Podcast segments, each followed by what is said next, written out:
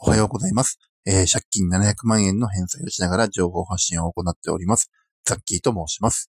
えー今日なんですけれども、えー債務整理をするときに注意をしたい3つのポイントというところでお話をしたいと思います。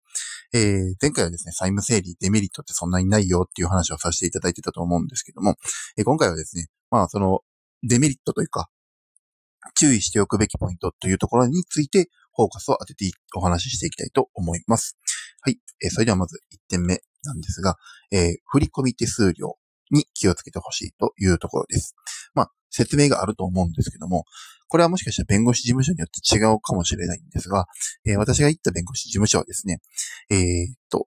債務整理、あの、支払いにつきですね、まとめて支払ってくれるんですが、その代わり手数料をくださいというふうに言われます。で、その手数料の金額がですね、1件につき1000円になります。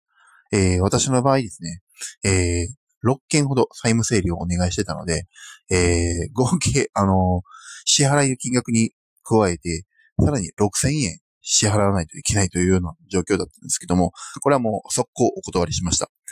どう考えても、自分の手でやった方が安いっていうのはもう分かりきってたし、えー前回説明したな話で言いますと、あ、してないかな。すいません。それはまたちょっと別の話でしたいと思います。が、えっ、と、何しかその手数料は、あの、弁護士さんにお願いするより、自分で払った方がどう考えても、あの、お得だったので、えー、まあ、忘れんようにすればいいわっていうところだけ、そこだけ注意してしてればいいかなと思いました。事実、この、えー返済中、一回も忘れたことっていうのはないので、えー、まあ、そういうふうに選んでよかったかなというふうに今では思っています。はい、えー二つ目。えーローンがやっぱり組めなくなりますというところなんですが、でこれも結構人によって、あの、返済状況によって、組めるローンと組めないローンってどうやら分かれているようなので、えーそこはですね、もう実際、あの、組んでみないと分かんないんじゃないかなと思うんですけれども、えー私自身は、あの、携帯の端末代金の返、あの、ローンを組めたんですよ。いくら任意整理中でも。返済してる間でもめっちゃ組んでましたし、だからそれは全然問題なかったんですけれども、あの、人によっちゃそれができなくなる人もいるかもしれないので、えーご注意くださいというところです。えー三つ目、えー保証人に気をつけましょうというところなんですが、えーっとですね、あの、債務整理をすると、えー自分自身はもう借金を払わなくても良くなるんですが、あの、例えばその借金に保証人がいましたと。で、保証会社が保証してる分には全然問題ないんですけども、あの、例えば、知人がやってるとか、親がやってるとか、親が保証人になってるとか、もしそんな状況なんであれば、僕が債務整理したと。同時にですね、親に、あの、債務整理の、あえっと、僕が債務整理をしたんで、親に、あの、払ってくださいっていうふうに、えーあの、親に請求されちゃうので、あのまあ、もし仮にですね、自分自身の借金に保証人がいるっていうんであれば、それはやっぱり保証人にやっぱり一言言っておくべきかなというふうに思います。まあ、了承する人っていんのかって言われたらすごい疑問なんですけれども。あの、それはやめてくれって普通言うと思うんですね。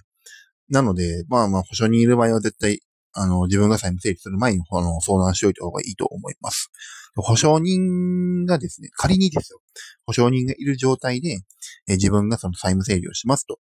言って、保証人の方に請求が行った場合、保証人さんが払えるんであれば、まあまあ単純に払えばいいんですけども、あの、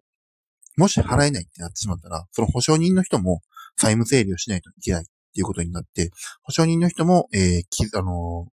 信用情報に傷がついてしまいますので、そこはもう十分注意しないといけないかなというふうに思います。まあ、基本的には自分が払えなくてなった借金を保証人やったら払えんのかって言われたら、そんなことはないと思うんで、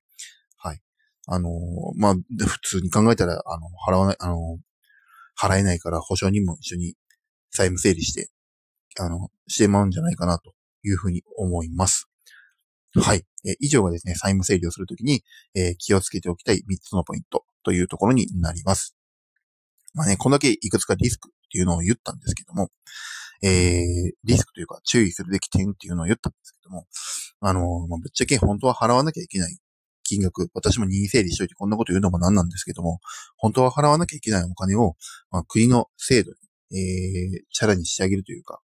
しゃあないなというところで、あの、許してあげるよというふうにやっていただいててですね、あの、ノーリスクでお願いしますって、それはちょっと、あの、虫が良すぎるかなというのはやっぱり思いますので、あの、まあね、あのリスク、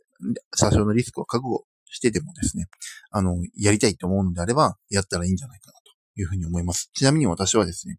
なんで債務整理やったのかっていう、まあ、理由があるんですけども、まあ、何しか、またどっか別の放送で詳しくお話ししたいなと思うんですが、あの、何しかその債務整理をしないと、もうやばいっていうような状況だったんですよ。もうブラックリストに乗るとか、どうとか言ってられないぐらいやばい。そんな状況だったんで、えー、ブラックリストに乗ることを覚悟で、えー、債務整理をさせていただきました。はい。以上が、え、債務整理をするときの注意するべきポイントという話でした。え、参考になれば幸いです。最後までお聞きくださりありがとうございました。